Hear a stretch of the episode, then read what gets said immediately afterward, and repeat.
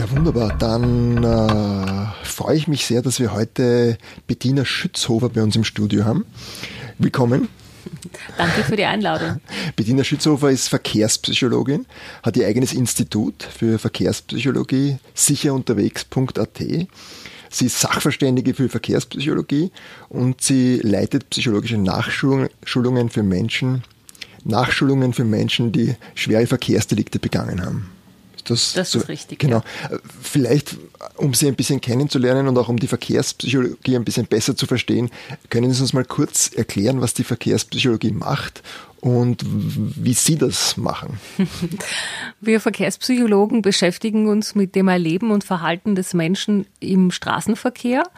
Das heißt, wir befassen uns mit Fußgängerinnen, Radfahrerinnen, Mopedfahrerinnen, Motorradfahrerinnen, Autofahrerinnen, aber auch mit dem Schwerverkehr. Wir machen auch Aus- und Weiterbildung für Lkw-Fahrerinnen zum Beispiel. Also wir decken quasi alle Verkehrsarten ab und auch alte, alle Altersspannen. Wir machen Verkehrserziehung im Kindergarten, in der Volksschule, wir sind in der Fahrausbildung tätig, machen dann aber auch für Senioren sogenannte Fitnesschecks. Kann ich noch zum Beispiel Auto fahren? Nach einem Schlaganfall oder vielleicht auch nach einem Verkehrsunfall oder wir schauen uns auch den altersbedingten Abbau an und beraten dann, machen dann auch Mobilitätsberatung und unterstützen beim Umstieg auf andere Verkehrsmittel. Und um was geht es dann genau, wenn die Lkw-Fahrer, Autofahrer, Radfahrer bei Ihnen sind? Wir machen auf der einen Seite Eignungsuntersuchungen. Das heißt, wir schauen, ist jemand zum Beispiel geeignet für den Job als Busfahrer? Und wir haben dann jene Lenkerinnen, die auffällig geworden sind, weil sie zu schnell gefahren sind, alkoholisiert gefahren, Drogen beeinträchtigt oder wenn sie eben ein Aggressionsdelikt im Straßenverkehr gesetzt haben. Ja, dazu kommen wir dann später nochmal genauer. Wir haben ja auch ein paar Beispiele in der Sendung heute, wo es um genau die Themen gehen wird. Ähm, wie sieht denn eigentlich Ihr eigenes Mobilitätsverhalten aus? Also wie bewegen Sie sich in der Stadt, am Land oder? Ich habe einen Hund, das heißt, ich bewege mich in der Stadt sehr, sehr viel als Fußgängerin und bin ansonsten mit dem öffentlichen Verkehr unterwegs. Und dadurch, dass ich sehr viele ähm, Lehraufträge und so weiter habe, das mache ich alles mit dem Zug. Wenn ich aber zu Vorträgen eingeladen bin, dann ist das sehr oft in Seminarhotels, die sehr abgelegen sind, dann fahre ich mit dem Pkw. Das heißt, ich bin multimodal unterwegs. Mhm. Ja, ich würde sagen, wir kommen zu unserer ersten Anekdote, Geschichte. Ähm, also eine ziemlich soll man sagen, brutale, fast Hollywoodesk schon. Wir haben versucht, so den, so das, den, den Worst Case herauszugreifen an, an Aggressionsgeschichten. Ja, wir haben ihn gefunden, ja, ja.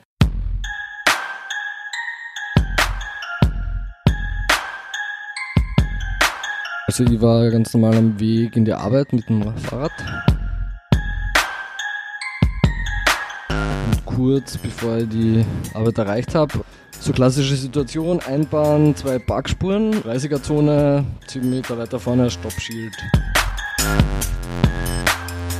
Und überholen war nicht wirklich möglich vom Platz her, weil eben die zwei Bergreihen waren. Auf der linken war ein LKW, der gerade ausgeladen hat. Und ich merke nur, dass mich äh, Jeep überholen will. Und sehe aber schon, dass es das nicht ausgeht, weil eben rechts die Back rein und ich werde immer mehr ein, eingeklemmt.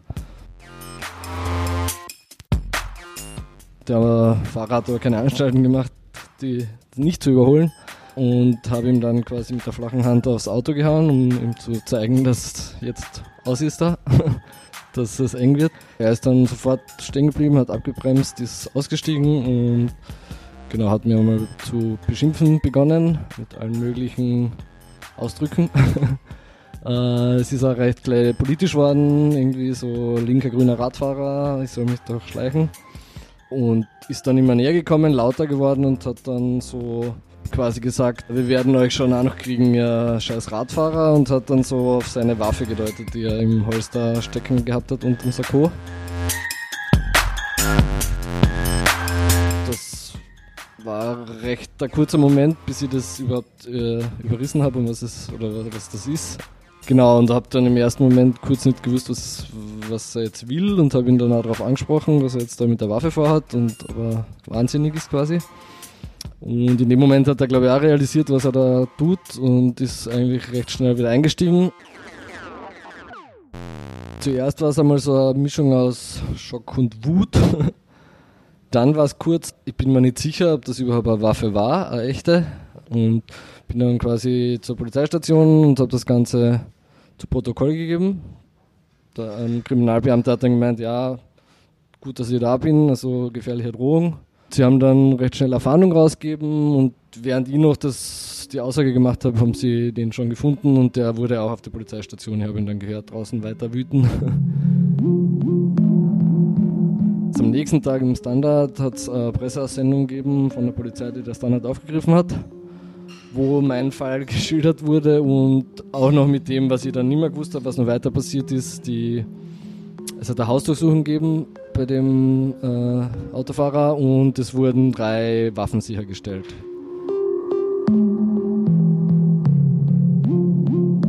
Ja, und dann war ich eigentlich zuversichtlich, dass da irgendwie Anklage erhoben wird. Äh, ist ja auch quasi passiert, aber nachdem ich halt keine Zeugen hatte, nicht erfolgreich. Und er hatte eine Zeugen. Solche soll man sagen, be bewaffnete Konflikte, passieren die öfter im Straßenverkehr? Es gibt keine offizielle Statistik darüber, aber sie passieren immer wieder mal. Ich würde sagen, dass so extreme Delikte sehr, sehr selten sind. Und wie Sie es richtig schon gesagt haben, da sind wir dann auch im Strafrechtsbereich und Verkehrsdelikte sind normalerweise im, im Verwaltungsrecht abgehandelt. Von daher sind das sehr seltene Delikte, aber wir haben immer wieder mal damit zu tun, weil bei solchen Delikten ja dann auch der Führerschein entzogen wird. Und wenn die Betroffenen die Haftstrafe abgesessen haben, wollen sie ja sehr oft den Führerschein zurück. Ich bin jetzt seit 21 Jahren als Verkehrspsychologin tätig und erinnere mich an eine Handvoll solcher Fälle. Was war denn so der, wenn man sagen mal, der herausstech der, der brutalste Fall, mit dem Sie zu tun hatten? Der brutalste Fall, mit dem ich zu tun hatte, der ist mir wirklich sehr gut in Erinnerung geblieben. Hat mit zwei Autofahrern zu tun. Ein Autofahrer schneidet den anderen. Der fühlt sich extrem provoziert, fährt dem anderen nach. Die beiden blinken, bleiben stehen und der eine ersticht den anderen mit einem Messer am Fahrbahnrand. Also da waren wir noch recht weit weg vom Worst-Case-Szenario, glaube ich, in unserer ja, Geschichte. Das war nur eine Machtdemonstration in dem Fall. Also einfach eine Person, die er nicht kennt, die in dem Moment einfach den Mensch so aufgeregt hat. Wie kommt es dazu? Der war auch nach der Haftstrafe noch wenig schuldbewusst, also hat das sehr neutral erzählt und unsere Aufgabe in der Verkehrspsychologie ist es ja dann, die Fahreignung festzustellen. Und was wir hier prüfen, ist gesetzlich genau definiert. Das heißt, wir prüfen Reaktionsfähigkeit, Konzentrationsfähigkeit, Aufmerksamkeit und Überblicksgewinnung und so weiter. Und dann schauen wir uns im Persönlichkeitsbereich an, wie emotional stabil jemand ist, wie selbstkontrolliert, wie regel- und normenbewusst. Also das ist auch alles gesetzlich genau vorgegeben. Und in dem Fall war die Fahreignung nicht gegeben. Und das Delikt hat ja auch deutlich gezeigt, dass es da massive Probleme in der Selbst- und Impulskontrolle gibt. Der Mensch hat ja wahrscheinlich an anderen Bereichen dieselben Probleme. Das stimmt. Aggression im Straßenverkehr ist nicht so gut untersucht wie Aggression in der Gesamtgesellschaft. Was man aber schon weiß, ist, dass diejenigen, die mit Aggressionsdelikten im Straßenverkehr auffällig werden, auch in anderen Lebensbereichen mehr Strafen haben. Und Aggression im Straßenverkehr korreliert sehr hoch mit anderen Verkehrsdelikten und auch mit Unfällen. Ähm, Gibt es eine Statistik darüber, wie oft Pöbeleien oder Road Rage oder diese Aggressionsdelikte auftauchen? Da gibt es leider keine, keine offiziellen Zahlen. Nein. Wenn man so im Straßenverkehr unterwegs ist, hat man ja den Eindruck, das ist ein alltägliches Problem. Man wird ja recht häufig beschimpft und. Ich habe vorher schon gesagt, dass Aggression im Straßenverkehr wissenschaftlich nicht so gut untersucht ist und das liegt auch daran, weil die Definition so schwer ist. Also wenn ich jetzt mit Ihnen über Aggression im Straßenverkehr rede, dann meine ich damit, dass ein Verhalten gesetzt wurde, das jemanden schädigt, dass die Schädigung bewusst in Kauf genommen wird oder absichtlich intendiert wird und dass der andere mit der Schädigung nicht einverstanden ist. Das ist so die verkehrspsychologische Definition von Aggression. Und wenn wir jetzt Verkehr beobachten oder Autofahrer befragen, dann berichten die oft, dass sie Aggression im Straßenverkehr beobachtet wurden, die aus wissenschaftlicher Sicht keine Aggression war, weil jemand zum Beispiel unabsichtlich zu dicht aufgefahren ist und dann draufgekommen ist und wieder Abstand gehalten hat. Oder nehmen wir das Beispiel Rotlichtdelikt. Wenn ich absichtlich drüber fahre, weil ich schneller vorankommen möchte und damit in Kauf nehme, dass jemand anderer geschädigt wird, dann ist es ein Aggressionsdelikt. Wenn ich aber hinter einem LKW nachfahre, die Sonne blendet und mir das passiert, dass ich bei dunkelorange dann noch drüber fahre, dann war es ein Fehler und nicht per se ein Aggressionsdelikt, weil ja nicht in Kauf genommen wurde, absichtlich, dass jemand anderer geschädigt wurde. Also so diese Absicht der Schädigung und dieses intentionale Tun ist ein ganz ein wichtiges wichtiges Detail bei der Aggression. Also nicht alles, was wir jetzt landläufig als Aggression im Straßenverkehr bezeichnen, ist auch tatsächlich aggressiv. Also es muss zumindest so analog zum Strafrecht einen bedingten Vorsatz geben oder? Man muss die Schädigung des anderen zumindest in bewusst in Kauf nehmen oder absichtlich intendieren. Mhm. Und den Vogel zeigen, jetzt als im Gegensatz dazu oder rauszuschreien, du Bläder, was auch immer, das wäre dieser Definition nach noch kein keine Aggression im Straßenverkehr. Naja, da, da beleidige ich ja auch den anderen und damit schädige ich ihn ja auch. Man unterscheidet zwischen instrumenteller Aggression, da geht es um das eigene Vorankommen. Das wäre jetzt zum Beispiel dieses Drängeln, damit ich schneller bin oder bei Rot drüber fahren. Und dann gibt es die affektive Aggression, das ist so dieses Ärger ausleben. Dieses Vogelzeigen, Schimpfen, Fluchen und das hat natürlich andere Auswirkungen. Ja. Und aber, auch, aber zu beiden Verhaltensweisen, sagen Sie, gibt es keine wissenschaftlichen Studien? Es gibt schon wissenschaftliche Studien, aber in diesen einzelnen Studien wird Aggression unterschiedlich definiert. Es gibt eine Studie von der amerikanischen Automobilgesellschaft, die sagt, bei 50 Prozent aller tödlichen Unfälle spielt Aggression eine Rolle. Und dann gibt's eine Schätzung der Schweizer Beratungsstelle für Unfallverhütung, der BFU, die sagt, fünf bis zehn Prozent aller Schweizer Unfälle stehen in Zusammenhang mit einem Aggressionsdelikt. Da sieht man, wie groß die Bandbreite ist, weil die Amerikaner haben die Definition von Aggression sehr weit gefasst und die Schweizer sehr eng. Und damit wird's natürlich schwierig. Es gibt Studien, die auch methodisch sehr gut und sauber sind zur Aggression im Straßenverkehr, zum Beispiel von der Deutschen Bundesanstalt für Straßenwesen, aber die beziehen sie Deutschland, Autofahrerland, ganz stark auf Autobahnen, wo man zum Beispiel festgestellt hat, dass Aggression im Straßenverkehr ganz stark mit der Verkehrsdichte zu tun hat. Also wenn wenig Verkehr ist, haben die Polizisten eine aggressive Handlung pro Stunde beobachtet und bei hoher Verkehrsdichte, die war definiert mit 2800 Autos pro Stunde auf einer zweispurigen Autobahn, waren es drei aggressive Handlungen pro Stunde. Das heißt, je dichter der Verkehr, desto mehr Aggression im Straßenverkehr gibt's, was aus psychologischer Sicht auch sehr logisch ist, weil wir wollen uns ja, egal ob wir jetzt mit dem Rad oder mit dem Motorrad oder mit dem Auto unterwegs sind, zügig bewegen, wir wollen schnell ans Ziel kommen. Und je dichter der Verkehr, desto unfreier bin ich in der Wahl meiner Geschwindigkeit. Und desto mehr Diskrepanz gibt es zwischen der Geschwindigkeit, die ich fahren möchte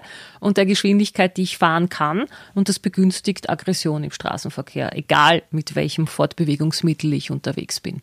Diese Geschichte, die wir jetzt vorhin gehört haben mit der Schusswaffe, die spiegelt so ein bisschen ein, wie soll man sagen, ein Gefühl der vieler Radfahrender ähm, wieder, dass man quasi als Radfahrer den, den aggressiven Autofahrern ausgeliefert ist. Äh, sind Autofahrer, Radfahrer, Lkw-Fahrer, Busfahrer unterschiedlich aggressiv? Ich kenne keine Studie, wo man nach Mobilitätsart differenziert hat. Es gibt aber viele Studien, die klar belegen, dass wenn es um Aggression im Straßenverkehr geht, die Männer voran sind. Das heißt, mehr Männer als Frauen zeigen aggressive Verhaltensweisen im Straßenverkehr und Aggression im Straßenverkehr nimmt mit zunehmendem Alter ab. Das heißt, Aggression im Straßenverkehr wird vorrangig von jüngeren Männern gezeigt. Mit zunehmendem Alter wird Aggression weniger. Und Aggression im Straßenverkehr hat sehr viel wir haben vorher schon gesagt, mit der Verkehrsdichte zu tun. Also das heißt, Umgebungsfaktoren spielen eine große Rolle, aber auch mit der Persönlichkeit. Je höher meine Ärgerneigung grundsätzlich ist, desto mehr aggressive Verhaltensweisen im Straßenverkehr werden üblicherweise auch gezeigt. Jemand, der wenig zu Ärger neigt, wird auch im Straßenverkehr wenig aggressiv sein. Das heißt, so die Wir Psychologen sprechen von Ärgerdisposition. Die Ärgerdisposition spielt eine große Rolle. Dann kommt noch dazu, wie lebe ich diesen Ärger aus? Und da setzt dann natürlich die Psychologie an, weil da muss man dann einfach lernen, den Ärger zu kanalisieren, damit es dann nicht zu Handgreiflichkeiten im Straßenverkehr kommt. Mhm. Zum, zur Frage, wie man den, die Wut ausleben kann, kommen wir dann vielleicht gegen Ende des Interviews.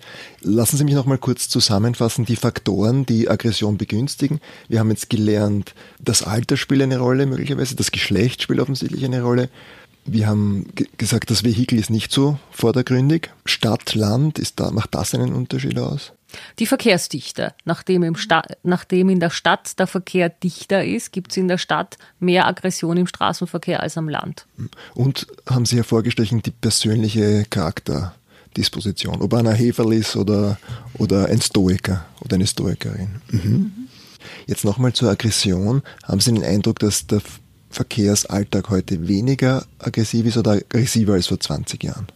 Professor Klebelsberg, der die Verkehrspsychologie in Österreich begründet hat, hat den sehr klugen Satz gesagt, dass Verkehrsverhalten die maßstabsgetreue Verkleinerung des gesamtgesellschaftlichen Verhaltens ist. Und wenn die Aggressivität oder die Aggressionsneigung einer Gesellschaft steigt, dann steigt auch die Anzahl der aggressiven Delikte im Straßenverkehr.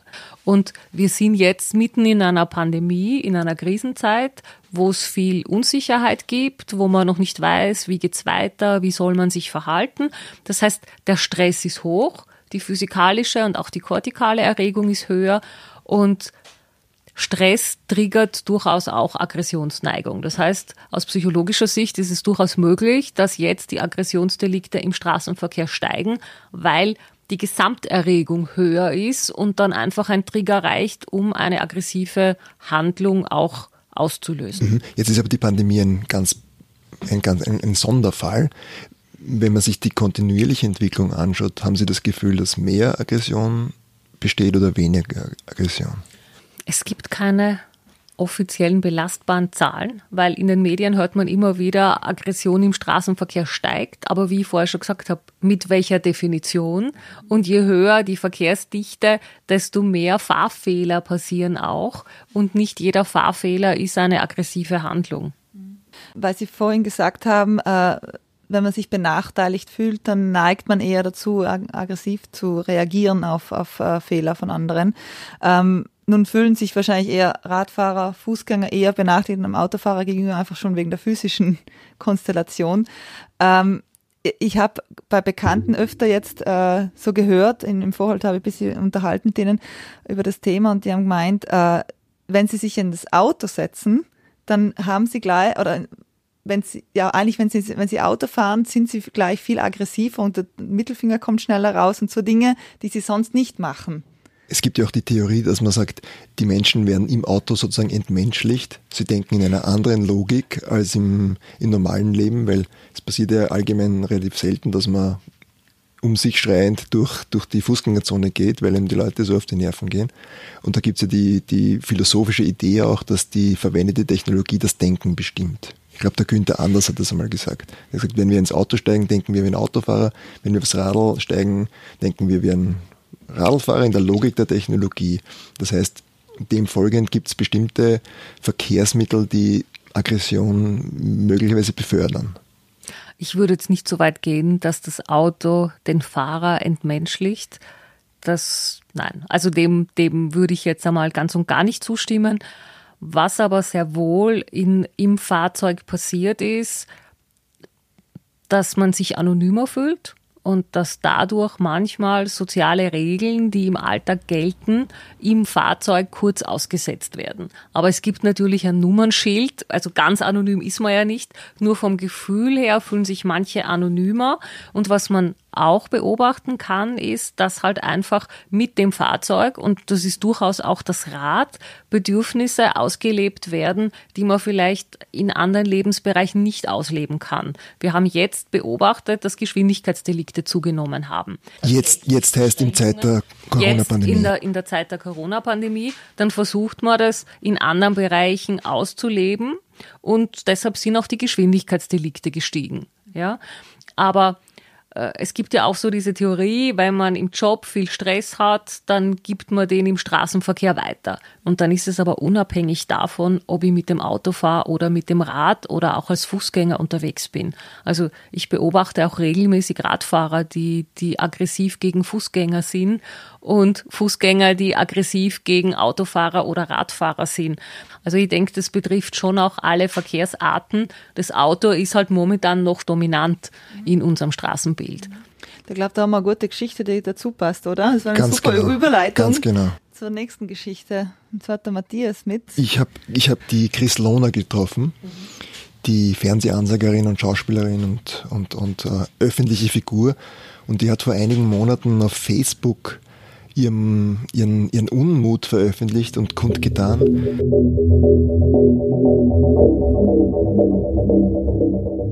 Die Magda, meine Kollegin, ist auf dich gekommen, weil sie vor einigen Monaten, glaube ich, diesen Post von dir gelesen hat auf Facebook, wo du dich beschwert hast über Rüpel, radfahrende Rüpel bei dir im, in der Gegend beim Gassi gehen. Und äh, da war dann ein Krone-Zeitung-Bericht und irrsinnig viel Rückmeldung von, von Menschen, denen es ähnlich geht. Also über dieses Erlebnis wollen wir heute sprechen und die Wut, die einem äh, begegnet oder die man dann selber verspürt vielleicht. Wollen wir vielleicht einfach damit beginnen, dass du noch einmal diesen, diesen Moment schilderst, dieses eine Erlebnis, das dich dann dazu getrieben hat, auf Social Media deinen Unmut zu veröffentlichen. Gut, dieses Erlebnis, das ich hatte mit meinem Hund und den Radlfahrern, ist ja eigentlich die Summe von vielen Jahren, wo immer wieder irgendwas passiert, was ich eigentlich wirklich unnötig finde, weil ich finde, man kann in einer Stadt sehr wohl in Harmonie und respektvoll miteinander leben. Und das Letzte, wo es mir wirklich, wo, wo es mir sozusagen gereicht hat,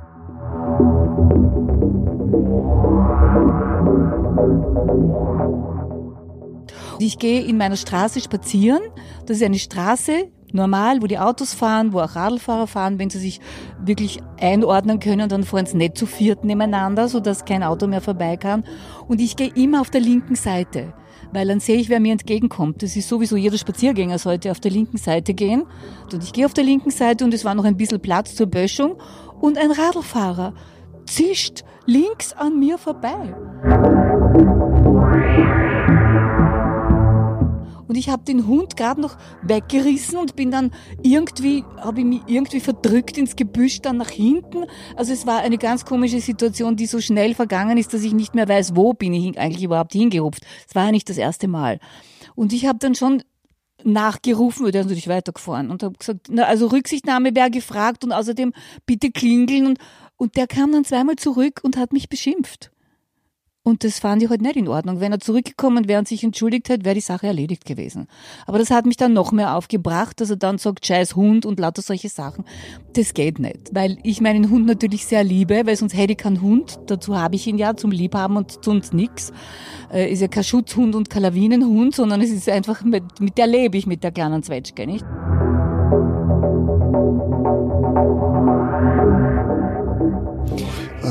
und der, und der Mountainbiker, wie alt war der? Das weiß ich nicht. Der war vielleicht Mitte 40, Anfang 40, ich weiß es nicht. Also so genau habe ich ihn mir nicht angeschaut, weil er hat mich so angeschrien mit einem fratzenverzerrten Gesicht, dass ich mir schon gedacht habe, naja, der ist eh eigentlich ziemlich arm, weil er wird mit sich große Probleme haben. Mir hat er jetzt ein bisschen geärgert, aber der muss ja 24 Stunden am Tag mit sich leben.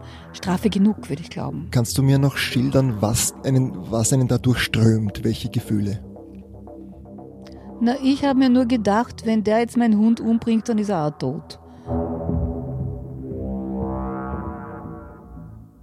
Radfahrer sind natürlich nicht automatisch, weil sie am Radl sitzen, immer die Armen oder immer die Braven, sondern es gibt eben auch genügend Radlfahrer, die andere Leute verärgern. Kennen Sie diese Situation Radfahrer gegen Fußgänger? Ja, ich kenne das sehr gut. Ich gehe sehr oft bei der Burggasse Stadthalle und da ist der U-Bahn-Ausgang, der sich mit dem Radweg kreuzt, du mit dem Fußgängerweg kreuzt und da gibt's tagtäglich Verkehrskonflikte und da gibt's auch oft aggressive Radfahrer, die dann die Fußgänger schimpfen.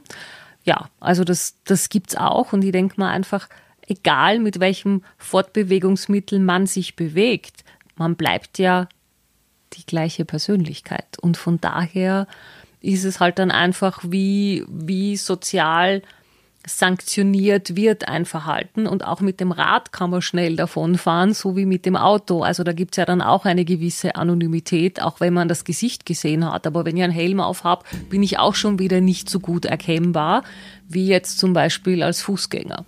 Naja, wobei ein Radlhelm jetzt nicht wirklich sehr viel vom Gesicht verdeckt.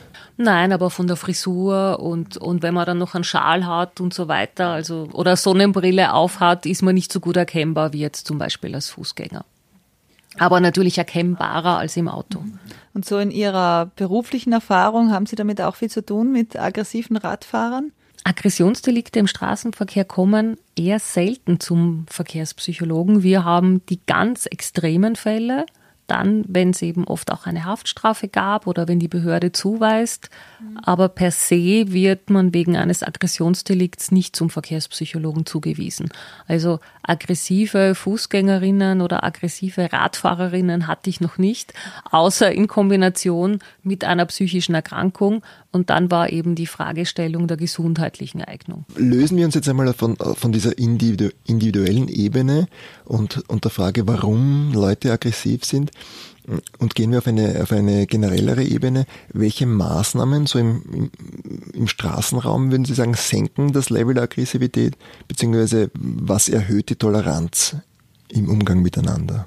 Ich würde empfehlen, dass man Infrastruktur stellen, wo vermehrt über Verkehrskonflikte und aggressive Handlungen geklagt wird, einfach einmal interdiszipl interdisziplinär untersucht und schaut, was kann man jetzt auf den einzelnen Ebenen auf Seiten der Infrastruktur machen, kann man dort gezielt informieren, Bewusstseinskampagnen machen, was gibt's an partizipativen Prozessen, wo man alle Beteiligten fragen kann, weil der Raum in der Stadt ist eng. Also man wird nicht für jeden so viel Raum auftreiben können, wie er gerne hätte, aber vielleicht kann man Routen verlegen, vielleicht kann man einfach gemeinsame Räume finden und gemeinsame Verhaltensregeln auch festlegen. Und das passiert ja auch. Also es gibt ja auch Projekte wie Begegnungszonen, es gibt die Maria-Hilfer-Straße, wo man einfach auch Versuche macht und daraus auch lernt. Ich denke, wichtig ist, dass man diese Dinge auch evaluiert. Und ich habe vorgestern oder gest, gestern, heute ist es erschienen, ein Interview für den Kurier gegeben, wo auch so die Frage war, warum Pop-up-Radwege nicht funktionieren. Und ganz oft fehlt an begleitender Information und am am ins Boot holen aller Beteiligten. Es braucht so eine Grundakzeptanz bei den betroffenen Gruppen, damit ein Projekt auch funktionieren kann. Da muss ich jetzt kurz einhaken. Also Ihre ja? Meinung ist, Pop-up-Radwege funktionieren nicht. Nein. Nur, nur um das nein, klarzustellen. Meine, nein, nein. Also ich bin der Meinung, dass sie funktionieren können. Man muss nur aufpassen, wie man sie begleitet und einführt. Und ein Punkt ist, informieren und die Leute ins Boot holen und auch vielleicht vorher schauen, zu welchen Zeiten man es einführen sollte. Corona-Zeit ist extrem ungünstig, um liebgewonnene alte Gewohnheiten zu durchbrechen, weil sich rundherum so viel ändert.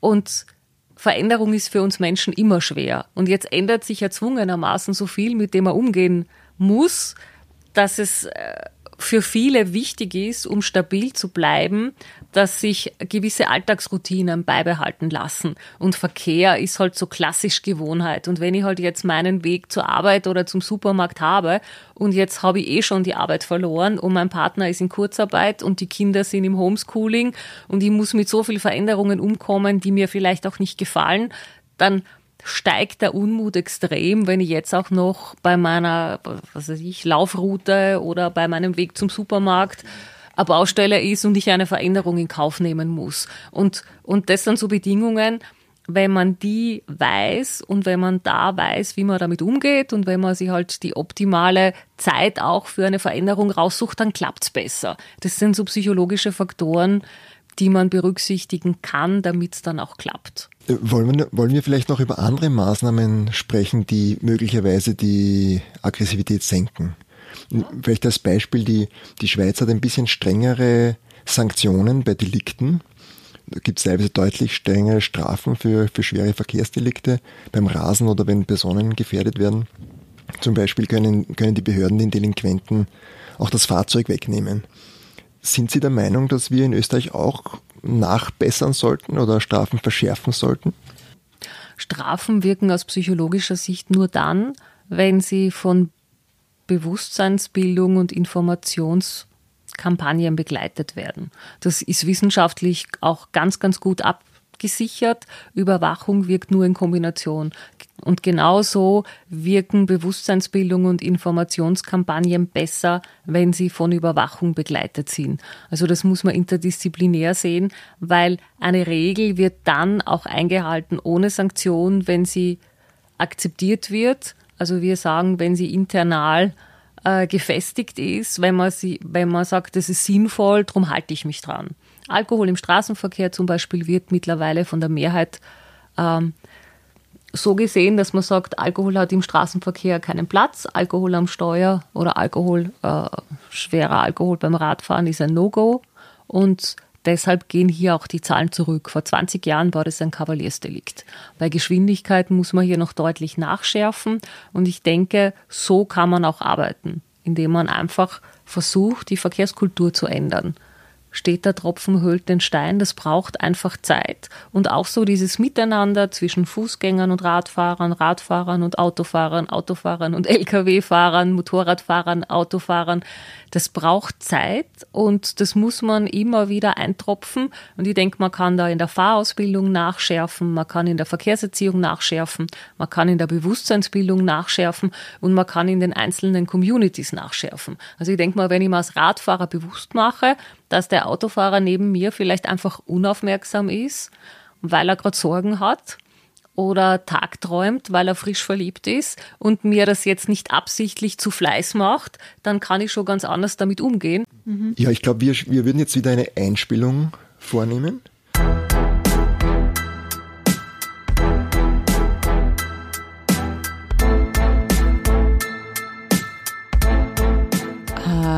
Es war auf jeden Fall schon Abend und ich bin heimgefahren. Ich weiß nicht mehr von wo. Ähm, und bin die Straße entlang gefahren und wurde mal wieder von einem Auto zu knapp überholt, kurz vor der roten Ampel, wo ich mir immer denke, was soll das davon, ist doch eh rot. Und bin dann natürlich, also irgendwie 50 Meter später, neben dem Auto zum Stehen gekommen und habe ans Fenster geklopft. Und dann geht das Fenster runter und es war eine Frau, eine Fahrerin und die fragte irgendwie, was los ist. Und ich sage, naja, das war jetzt schon ein bisschen knapp überholt. Und war so darauf eingestellt, dass ich jetzt angefahren werde oder beschimpft werde oder sonst was.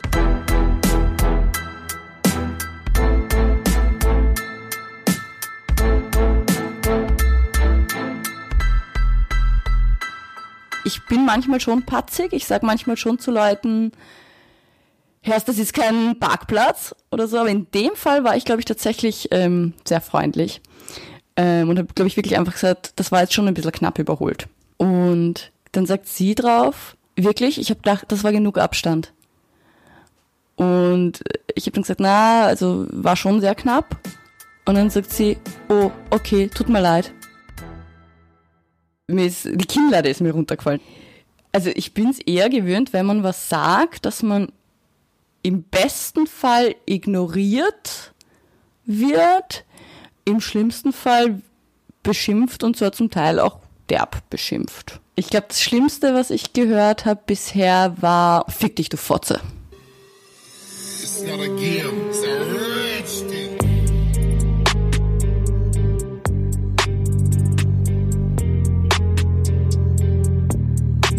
Doch, ich kenne diese, diese angespannte Grundhaltung, die kenne ich schon auch. Oder dieses ja schon auf schon einen Konflikt erwarten. Ich glaube nicht, dass ich immer so losfahre. Manchmal bestimmt. Und was ich auch merke, selbst wenn ich irgendwie gut drauf bin und erstmal in einer positiven Grundhaltung losfahre, in dem Moment, wo das erste Mal etwas passiert, also wo mich das erste Mal einer knapp überholt oder schneidet oder den Radweg zupackt, von dem Moment an bin ich dann auch wieder in dieser Kampfhaltung irgendwie.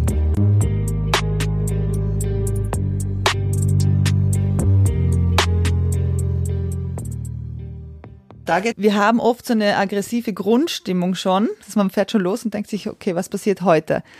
Was können Sie zu dem Thema sagen? Gibt es eine, eine aggressive Grundstimmung im Straßenverkehr, wo Leute einfach, sobald sie in ein Auto oder aufs Rad steigen, eine Anspannung zumindest losfahren? Die eigene Haltung macht schon viel aus, wenn man wenn man weiß, jeder ist, also, oder wenn man versucht, in der Haltung zu sein, der andere will mir nichts Böses, dann bin ich natürlich ganz anders unterwegs, wie wenn ich jedem anderen Verkehrsteilnehmer unterstelle, er möchte mich jetzt übervorteilen oder, oder er möchte mein Recht beschneiden. Ich bin jetzt seit 21 Jahren Verkehrspsychologin und etwas, das mir immer wieder auffällt, ist, dass viele Fahrfehler, egal ob mit dem Rad oder mit dem Motorrad oder mit dem Auto oder auch mit dem LKW, einfach auch auf Unwissenheit basieren. Und wenn wir jetzt Überholvorgänge zwischen, also zwischen Rad- und Autofahrern ansprechen, viele Autofahrer wissen nicht, wie breit sind jetzt eineinhalb Meter Sicherheitsabstand. Viele sind auch unachtsam. So dieses in den toten Winkel schauen,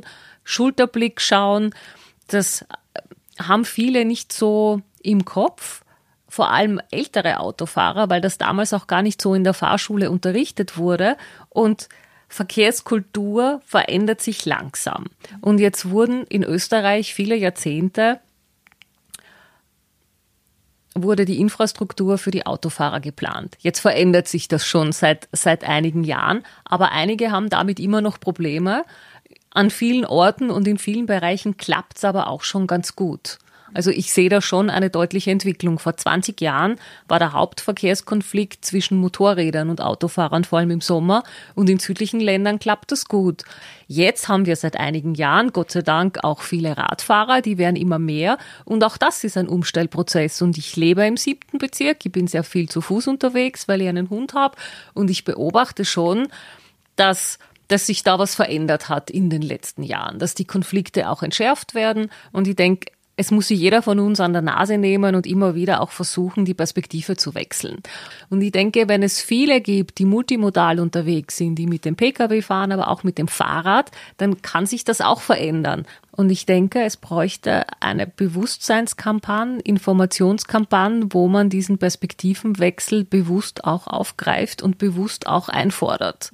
Jetzt haben wir seit einigen Jahren, Gott sei Dank, auch viele Radfahrer, die werden immer mehr. Und auch das ist ein Umstellprozess. Und ich lebe im siebten Bezirk, ich bin sehr viel zu Fuß unterwegs, weil ich einen Hund habe. Und ich beobachte schon, dass dass sich da was verändert hat in den letzten Jahren, dass die Konflikte auch entschärft werden. Und ich denke, es muss sich jeder von uns an der Nase nehmen und immer wieder auch versuchen, die Perspektive zu wechseln. Ja, wir, wir würden jetzt in den, in den, in den letzten Abschnitt unseres Interviews gehen, wenn das für Sie passt. Mhm. Ich glaube, wir müssen uns dann eh schon ein bisschen sputen. Ja. Ähm, jetzt geht es um die Frage, wie geht man mit der Wut um? Und wir haben da ein schönes Beispiel für Sie mitgebracht. Es geht um ein, ein junges, ein, ein, um ein Musikerpaar, die haben, wo sich die, die, die Sängerin sehr lange geärgert hat an einer bestimmten Kreuzung im 18. Bezirk. Und die haben dann diesen, diese Wut in einen, in einen Song gegossen, in ein, in ein Lied komponiert.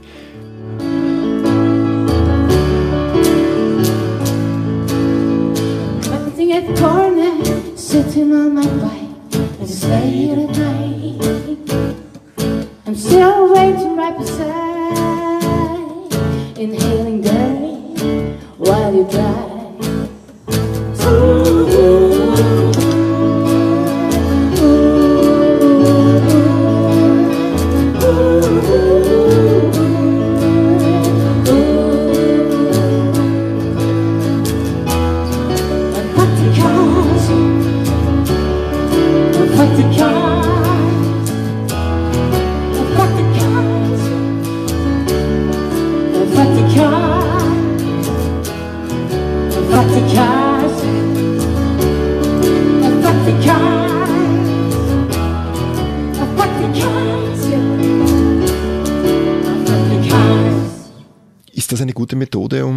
Negativen Gefühlen umzugehen?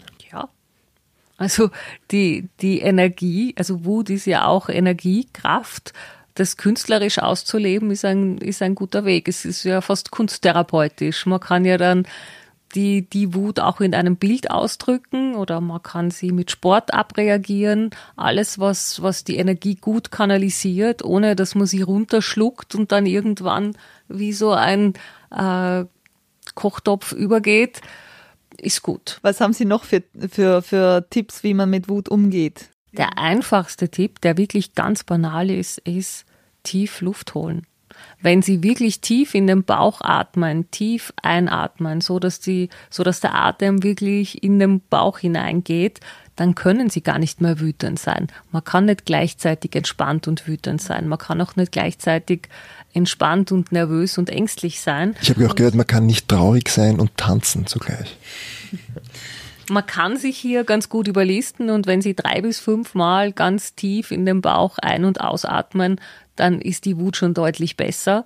Und ein Tipp, der auch immer ganz gut funktioniert, ist langsam bis 10 zählen oder von 20 rückwärts zählen, bevor man dann wirklich schimpft, flucht oder etwas tut, was einem nachher leid tut. Also Zeit gewinnen, der Wut auch die Möglichkeit geben zu verrauchen und einfach einen geschützten Bereich suchen. Das kann jetzt Sport sein, das kann ein Spaziergang sein, das kann aber auch eine künstlerische Aktivität sein. Ich bilde mir ein, dass mir äh, Fluchen hilft für meinen inneren Seelenfrieden, dass mir das beruhigt und das rauslässt irgendwie.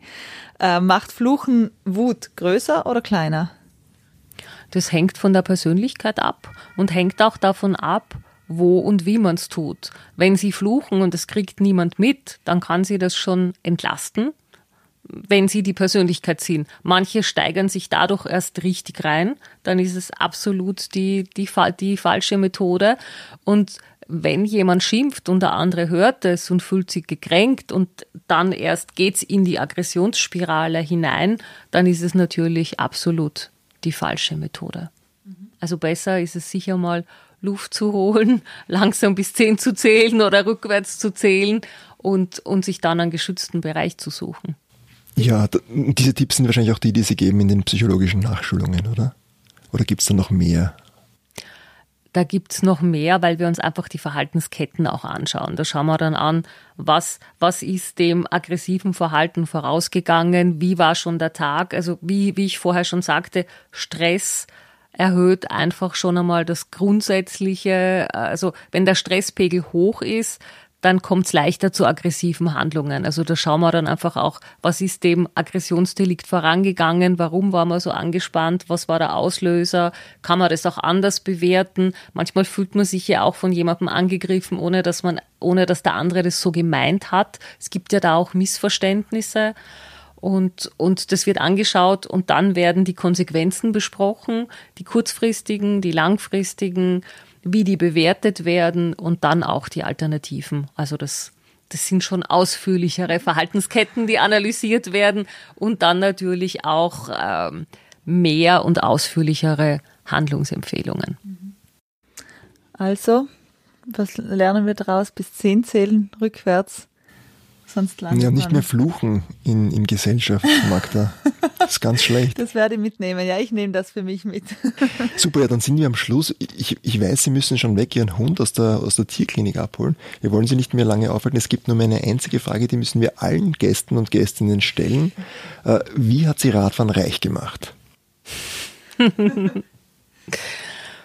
es macht im Kopf frei. Und dann wird man einfach unendlich kreativ. Und hoffentlich nicht wütend. Nein, ich bin grundsätzlich ein sehr ausgeglichener, ruhiger Mensch. Vielen herzlichen Dank. Vielen Dank. Gerne.